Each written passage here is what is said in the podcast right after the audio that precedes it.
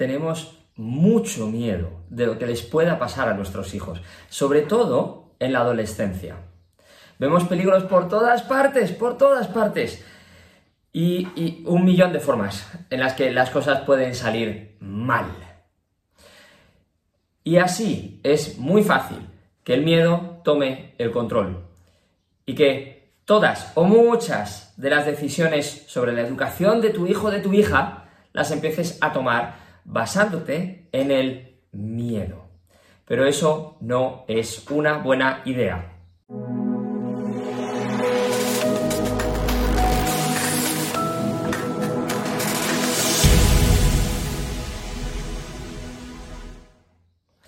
Soy Iñaki Hernán, coach educativo, y en esta sesión, hoy, quiero ayudarte, primero, a entender qué es lo que pasa con el miedo, por qué toma el control tan fácilmente a veces, y qué hacer para controlarlo si estás en esa situación. ¿Ok? Espero que no, espero que controles tus miedos, pero por si acaso, estoy aquí para intentar ayudarte. Bien, entonces, primero, ¿por qué? ¿Por qué el miedo toma el control tantas veces?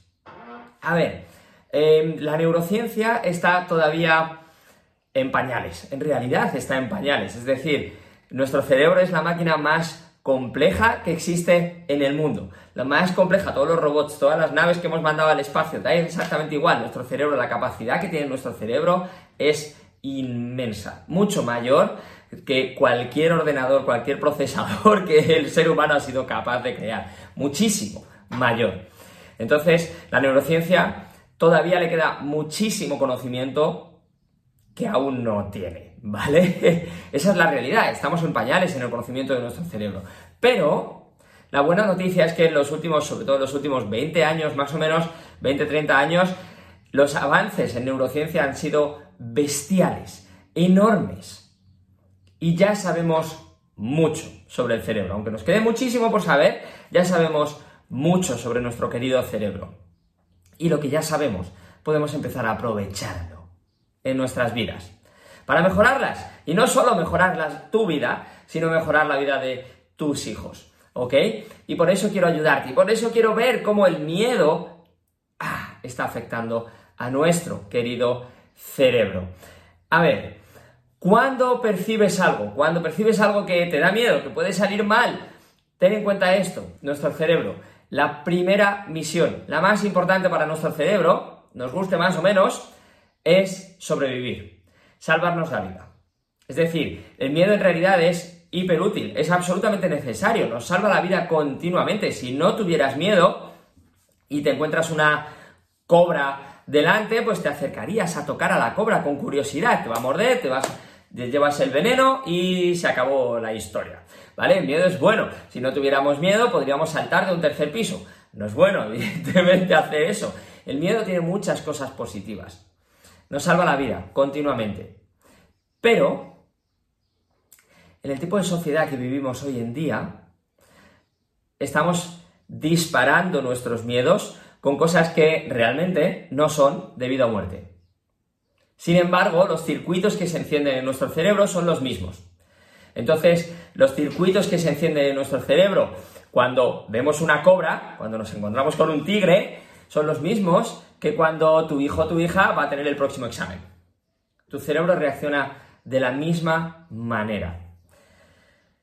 Y eso ya no es tan positivo a veces, ¿vale? Para que te hagas a la idea, una vez recibes un impacto, un, estímulo, percibes algún peligro, ¿vale? Y se dispara ese miedo. ¿Qué es lo que pasa?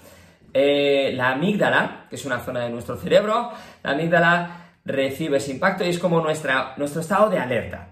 Es la que nos dice, mm, peligro, cuidado, ojo, alerta, ¿vale? Se enciende nuestra amígdala. Pero, normalmente, ese mismo impacto también lo recibe nuestro córtex prefrontal. ¿Qué es el córtex prefrontal?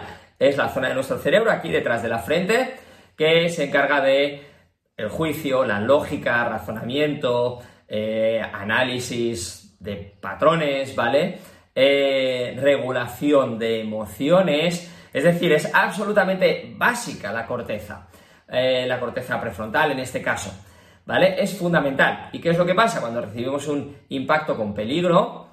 Pues la amígdala se enciende y dice, oh, cuidado, estrés. Pero a la vez, el córtex prefrontal regula y dice, a ver, hasta aquí, esto no es tan peligroso, esto puedo con ello, esto ya lo hemos visto, etcétera, etcétera, ¿no? Ahora, ¿qué es lo que pasa cuando percibimos un estímulo, una experiencia, con suficiente impacto, suficiente intensidad, vemos suficiente peligro o más peligro de, ese punto de inflexión, ¿verdad? Que el tálamo, que es una de las zonas del cerebro, eh, la zona del cerebro que percibe esos estímulos en primera instancia, digamos que manda por un atajo a la amígdala ese, ese impacto, antes, para que la amígdala lo reciba antes que la corteza prefrontal. Entonces, la amígdala se enciende, pero la corteza prefrontal todavía no se ha enterado de qué ha pasado. Y cuando esto sucede, entramos en lo que llaman lucha o huida, estrés. Y entonces, en la corteza prefrontal literalmente reduce su actividad al máximo. Es como si se bloquease. Dejamos de pensar con lógica. Lo único que podemos ver es el peligro. El miedo toma el control. Y esto nos está ocurriendo continuamente con los estudios de nuestros hijos. Los estudios, por ejemplo, es una de las cosas que toman un porcentaje terrible de la comunicación con nuestros hijos. A nivel social parece que es absolutamente imprescindible, es más importante casi que nuestros hijos vayan bien en los estudios que, se sientan bien emocionalmente y tengan una autoestima alta. Y esto puedes decir, no, no es así, claro que la autoestima es mucho más importante que los estudios. Sí, pero la realidad es que en el día a día los estudios, como hay exámenes, como hay charlas con los profesores, como hay evaluaciones, como hay notas, como hay tal, están continuamente disparando nuestro sistema de alerta. Sin embargo, la autoestima muchas veces pasa como un submarino por debajo y no nos damos cuenta, no está teniendo tantos disparadores. Y entonces entramos en alerta mucho más con los estudios. Y entonces, aunque cuando nos razonemos veamos perfectamente que no, que la autoestima es más importante, sin embargo, en el día a día hay muchos más impactos sobre los estudios, hay muchos más impactos sobre eh, la habitación desordenada, muchos más impactos sobre otra serie de cosas eh, amigos que nos gustan más o menos, etcétera, etcétera, que nos dan miedo, que nos despiertan ese miedo y reaccionamos ante ellos, ¿vale? Entonces, en estas situaciones, cuando pasamos la línea, el tálamo cada vez que descubre una de estas situaciones a las que mi hijo no ha estudiado, en las que mi hija eh, no ha hecho los deberes, en las que mi hijo eh, se está juntando con unos amigos que no me gustan demasiado, cuando tengo sospechas de que mi hija está ahí ya con el sexo y eso me acojona. En cuanto veo que mi hijo puede estar flirteando con drogas, en cuanto veo muchas de estas cosas, y estoy yendo a cosas más graves, pero en realidad esto puede suceder en cuanto veo que mi hijo ha vuelto a dejar el cuarto desordenado, en cuanto mi hija no ha hecho la cama otra vez, en cuanto mi hija ha dejado eh, la taza del desayuno encima de la mesa y no la ha recogido. Todo esto se va acumulando, empieza a despertar una serie de miedos en nuestra cabecita, en nuestro cerebro, y por acumulación vamos intensificando y entonces acabamos pasando a ese modo de lucha o huida, a ese modo en el que el miedo toma el control, la amígdala empieza a captar ciertos estímulos incluso antes que nuestra corteza prefrontal y entonces empiezas a tener menos capacidad en esos momentos de raciocinio de lógica, de ver las cosas un poquito desde fuera y ver qué está pasando, para poder realmente poner las mejores medidas posibles. Así, el miedo toma el control y te impide, literalmente, tomar decisiones sobre la educación de tu hijo, de tu hija, de la forma más lógica y racional posible. Y esto, evidentemente, no es bueno. ¿Vale? Entonces, ¿qué pasa con esto? Eh, y de hecho, ¿cómo? Evidentemente no es bueno, pero ¿cómo afecta? ¿Cómo afecta el miedo de forma negativa a la educación. Ok, a ver, ¿qué es lo que nos puede pasar? Una vez entramos en este bucle de miedo, y esto es muy poquito a poco, no te das cuenta. Es como cuando tu hijo era muy pequeñito, o tu hija, que de repente la veía alguien después de unos meses y decía, ¡uh! ¿Cómo ha crecido? Y tú no te has dado cuenta, porque día a día ha ido creciendo tan poquito, ha sido tan leve el cambio y tú lo has ido viendo día a día, evidentemente, que tú no te das cuenta de ese crecimiento, pero quien lo ve desde fuera dice, ostras, ¿qué ha pasado aquí? ¿Cuánto ha crecido? Pues el miedo funciona parecido al final, en este tipo de situaciones. Otra cosa es cuando te enfrentas a un tigre delante, ¿vale? Tienes un tigre delante, entonces el miedo hace así, boom, y todos nos damos cuenta. Pero cuando son situaciones que se van repitiendo en casa con tus hijos y poco a poco hay algo que cada vez te da más miedo y de repente el miedo ha tomado el control y posiblemente no te has dado cuenta porque ha ido muy poquito a poco, ¿vale? ¿Qué pasa con esto? A ver, que esto, el miedo, puede tomar el control literalmente en cualquier situación. Una vez pasas una cierta barrera, da igual lo que esté sucediendo fuera, que en realidad siempre hay razones para tener miedo. Te pongo un ejemplo. Es decir, eh, mi hijo suspende. Entonces tengo miedo por su futuro. Tengo miedo por la sociedad, qué van a pensar de él, ¿no? Etcétera, etcétera. Pero sobre todo podríamos decir, vamos a dejarlo así, tengo miedo por su futuro y qué va a ser de él y si va a poder, si va a tener que repetir, me da miedo, si eh, va conseguir sacar la titulación o ni siquiera va a terminar la secundaria o el bachillerato o lo que sea, etcétera, etcétera, ¿no? Ahí hay miedos porque está suspendiendo. Si mi hijo va justito, está probando, pero con los cinco típicos, ¿no? Entonces me da miedo que pueda suspender, porque está demasiado en el filo, ¿verdad? Si mi hijo mi hija eh, está probando, saca sus 6, 6 y medio, algún 7 por ahí, tal, saca, bueno, lo saca bien. Entonces me da miedo que no está aprovechando todo su potencial, que tiene capacidad, esa típica frase, tu hijo podría hacer más, es que tú podrías hacer más y no lo estás haciendo no está aprovechando todo su potencial y entonces me da miedo que se convierta más en un vago y que no se esfuerce tanto. Si mi hija mi hijo saca todos sobresalientes, entonces me puede estar dando miedo que tenga ansiedad, que se, esté estudiando tanto que no disfrute su juventud y este es su momento, es el mejor momento de la vida para aprovecharlo y lo único que hace es estudiar y entonces me da miedo que lo pase mal por ansiedades o porque no disfrute su adolescencia. Siempre hay, siempre hay razones para tener miedo. Siempre. Pero tú decides en última instancia si el miedo toma el control o no. Y si no haces nada, hay decisiones, hay decisiones por omisión. Es decir, si no haces absolutamente nada para intentar controlarlo, para por lo menos ser consciente de si te está controlando el miedo o no, entonces el miedo puede tomar el control porque tú no has hecho nada, ¿vale? Las decisiones no son solamente por comisión, por hacer esa, tomar esa decisión, sino porque si no hago nada, pues las cosas pasan. Y ya está. Y es otra forma de decidir, ¿vale? Entonces ten en cuenta esto. Eh, y siempre, siempre, siempre hay un motivo para tener miedo. Pero así, lo siento.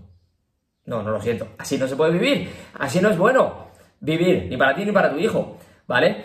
¿Qué es lo que sucede cuando el miedo ha tomado el control? ¿Cómo afecta de esta forma negativa a la educación de tu hijo o de tu hija? A ver, me da exactamente igual con qué. Desde el cuarto desordenado hasta eh, los estudios famosos, hasta cualquier otro tipo de problemas, amistades, drogas, eh, autoestima baja, lo que sea, en realidad me da exactamente igual. Eh, porque sucede igual, ¿vale? Cuando algo empieza a darte miedo, por ejemplo, empieza a darte miedo que, es un, que tu hija sea una vaga, entonces tu cerebro va a estar continuamente buscando, porque eso es lo que te da miedo, y cuando nos da miedo algo, ten en cuenta esto, cuando nos da miedo algo, miedo en nuestro cerebro significa amenaza, peligro. Y peligro en nuestro cerebro va de la mano de muerte. Si algo nos da miedo es que es peligroso. Si es peligroso es que puede llevarnos a la muerte. Por eso cuando esto sucede mucho es mucho más visible con eh, diagnósticos médicos, ¿no? Cuando nos pasa algo, tenemos síntomas que no conocemos, el primer pensamiento que nos viene, o el segundo, es posibilidad de muerte. Viene a la cabeza y sabemos que es surrealista, sabemos que, que es irracional, pero viene. En la inmensa mayoría de los casos, ¿vale?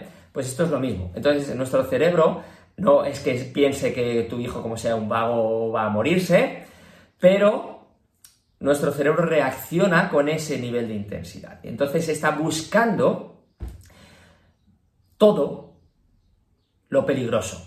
Es como el malo, cuando, cuando hay una, una película, el malo está escondido y el bueno va por el pasillo tal y está alerta y está buscando los huecos y qué está pasando y por dónde viene el peligro, ¿no? Solo busca los peligros. Pues tú acabas en esa misma situación. Entonces solo buscas los peligros. Solo, tu cerebro solamente busca los momentos en los que tu hijo o tu hija, o principalmente, si no solamente principalmente, busca los momentos en los que tu hijo o tu hija se comporta como un vago. ¿Y qué es lo que haces? Los sacas a la luz, te pones en guardia.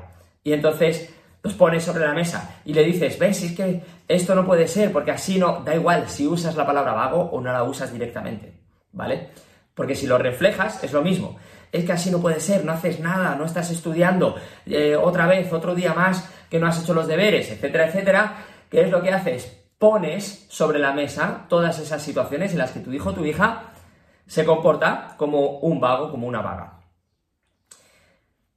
Destacas continuamente los malos comportamientos. Entonces, continuamente tu hijo o tu hija está recibiendo impactos de las cosas que hace mal. Y no nos equivoquemos. La mejor forma, evidentemente tenemos que ser conscientes de que tenemos un problema, de que estamos haciendo algo mal, para poder poner soluciones. Eso está claro. Pero ser consciente es una cosa y otra diferente es entrar en bucle y continuamente repetir lo que hago mal. ¿Vale?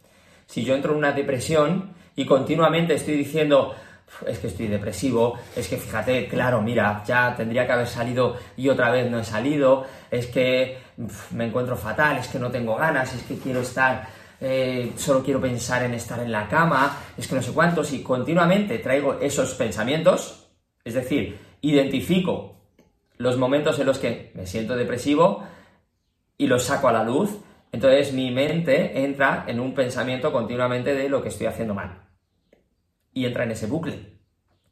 Y ese bucle, primero, ¿qué tipo de emociones despierta? Negativas. Me va a dejar más baja la moral. Y entonces voy a tener menos energía. Y entonces voy a ser menos capaz de salir de ese estado depresivo, ¿verdad? Cuando tu hijo es un vago o una vaga y continuamente lo estamos poniendo sobre la mesa, él va a empezar a pensar más, es que soy un vago, es que, claro, es que mira, me cuesta ponerme, es que es verdad lo que me dice mi madre, es que tendría que haberlo hecho los deberes y es que no me apetece y es que al final no los he hecho, y entonces entra en ese bucle. Y ese bucle lo que hace va a, hacer, va a ser bajar su autoestima, bajar su energía y va a ser cada vez menos capaz, un poquito menos capaz de salir y dejar de, de comportarse en ciertos aspectos como un vago. ¿Vale? Además, no solo es su emocionalidad cuando tú estás sacando esto sobre la luz y él está pensándolo, por tanto, sino que cuando tú sientes eso como un peligro, cuando el miedo ha tomado el control, entonces la emocionalidad con la que tú te diriges a tu hijo o a tu hija también es poco apropiada. poco apropiada para ayudarle. ¿Qué es lo que estás metiendo? Estás metiendo un, un ambiente de decepción, un ambiente de desesperación, un ambiente de estrés, un ambiente de preocupación, un ambiente de miedo.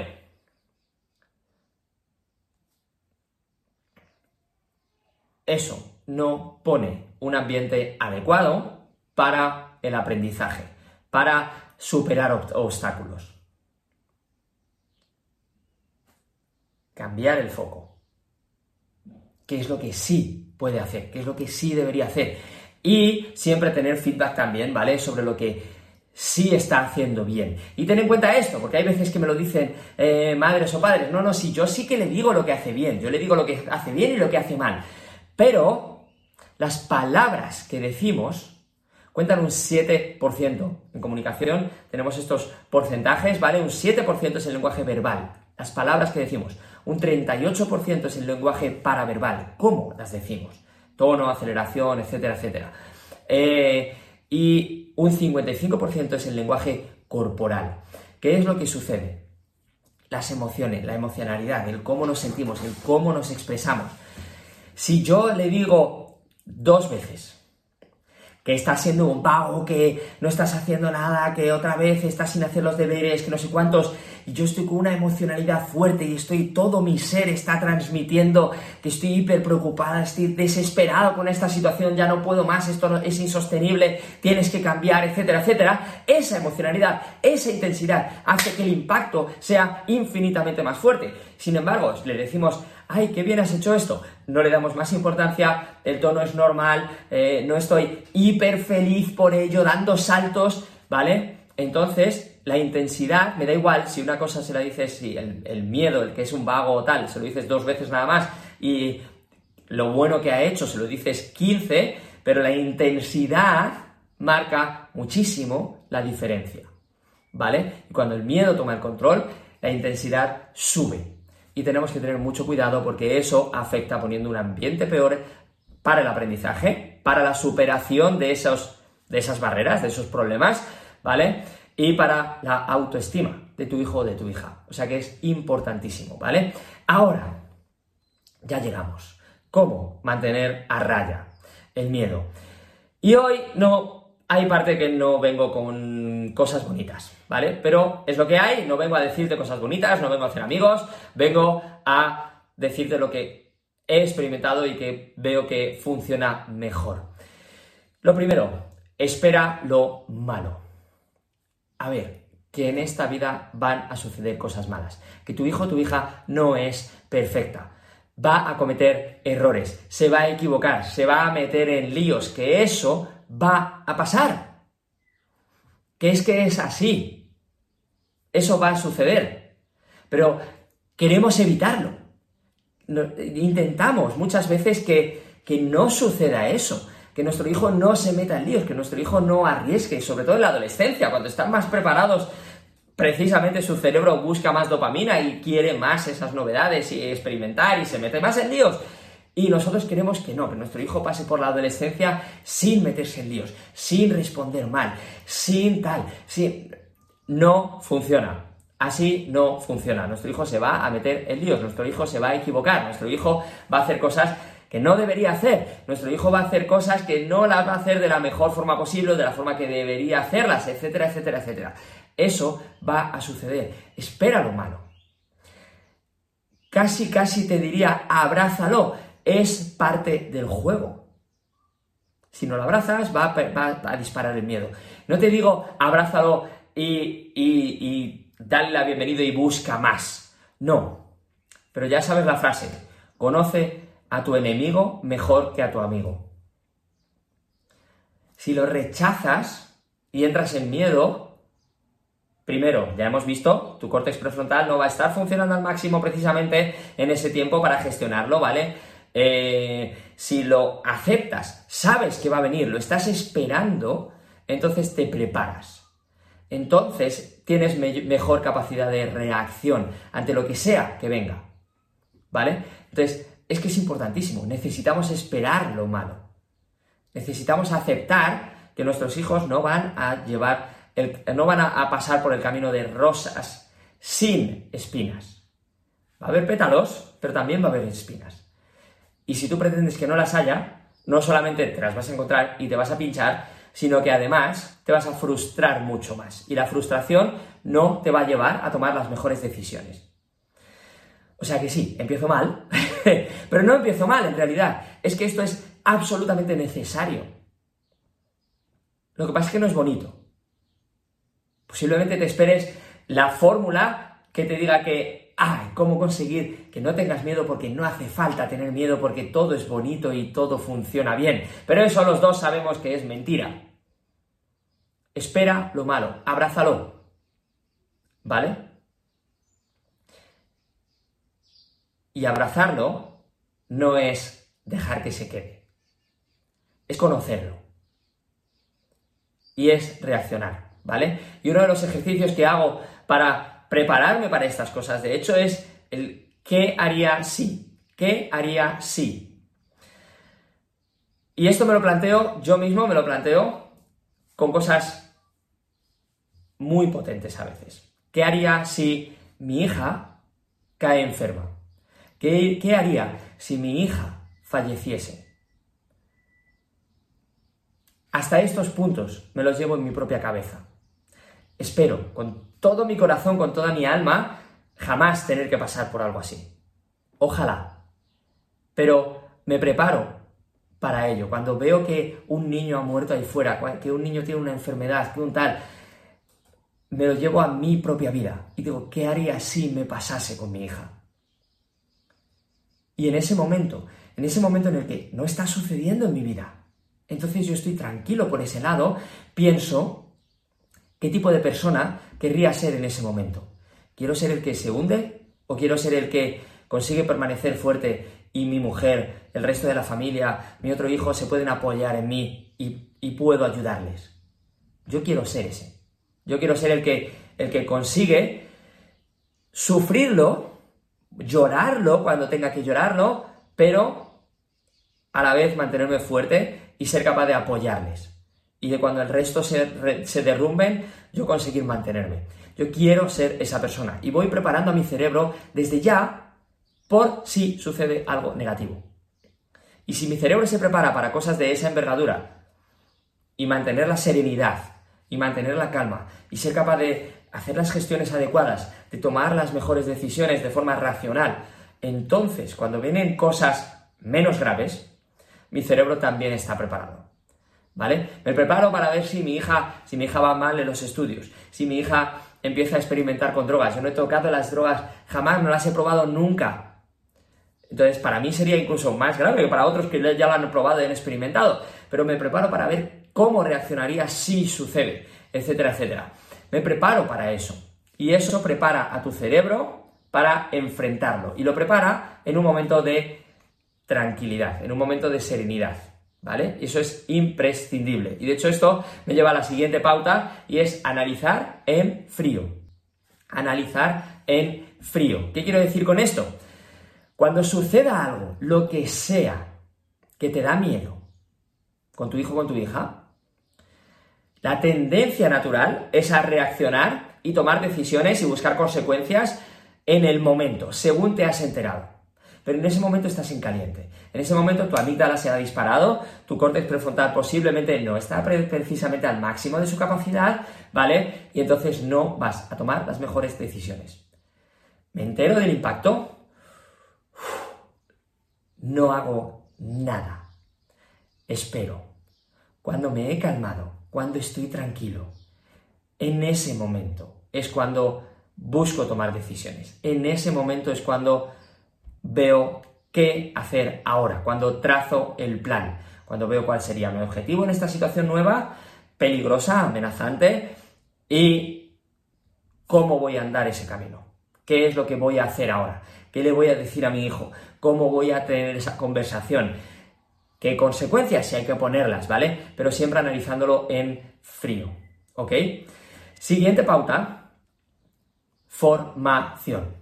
Formación aprende sobre el cerebro del adolescente, si estamos hablando de adolescentes principalmente, pero si hablamos de niños, aprende sobre el cerebro del niño, aprende sobre el cerebro del joven, si tu hijo ya está en los 20 años, 20 y tantos, me da exactamente igual, aprende todo lo que puedas y no hace falta que te conviertas en neurocientífica, ¿vale? Ni en neuróloga, eh, pero aprende sobre el cerebro, porque el cerebro es el que nos rige, el que manda en nuestros días, ¿vale? Aprende cómo funciona nuestro cerebro. Y eso te va a ayudar, no solo en, la educación, ¿vale? De tus hijos, sino en tu propia vida. Cuando aprendes cómo funciona tu propio cerebro, pues te ayuda a tomar mejores decisiones y a gestionar un poquito mejor unas cuantas cosas. Aprende todo lo que puedas sobre la gestión emocional, la inteligencia emocional y cómo gestionar esas emociones.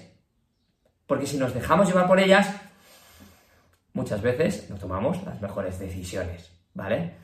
Aprende un poquito más sobre las emociones, aprende sobre comunicación, aprende sobre liderazgo, aprende sobre escucha, aprende sobre negociación, que es fundamental con nuestros hijos. ¿Vale? Sí, hay que formarse. Cuando tenemos un trabajo nuevo, nos dan formación. Cuando tenemos hijos, pues también nos tenemos que formar. Cuando nuestros hijos llegan a la adolescencia, pues tenemos que formarnos. Y si no, pues nos dejamos llevar por el instinto y pasará lo que tenga que pasar. Y ojalá salgan cosas buenas. Pero ahí lo estás dejando al azar. Y no estás tomando las riendas realmente de la educación de tu hijo. Entonces, la formación creo que es absolutamente básica y fundamental. Ahí fuera no nos la dan, tenemos que buscarla nosotros. ¿Vale? Y por eso estoy aquí, para intentar ayudarte y darte eh, todo lo que pueda en esa formación, ¿vale? Eh, y por último, no es tu vida. No es tu vida. Es la vida de tu hijo, de tu hija. Y por tanto, es su deber y su derecho a tomar sus propias decisiones, a ver cuál es el camino, a equivocarse y levantarse o caerse siete veces. En realidad es su vida, tú estás ahí para guiarle, tú estás ahí para aconsejarle, tú estás ahí para ayudarle. Pero no vas a poder tomar las decisiones por él o por ella. Es imposible, por mucho control que quieras tener, tu hijo o tu hija va a tomar sus decisiones, va a aprender sus lecciones de cualquier experiencia. Él vive algo, ha suspendido, se ha equivocado, ha metido la pata, se ha juntado con quien no debía, eh, ha tenido una mala, relación con su pareja eh, y tú vas a sacar unas conclusiones, pero él va a sacar otras.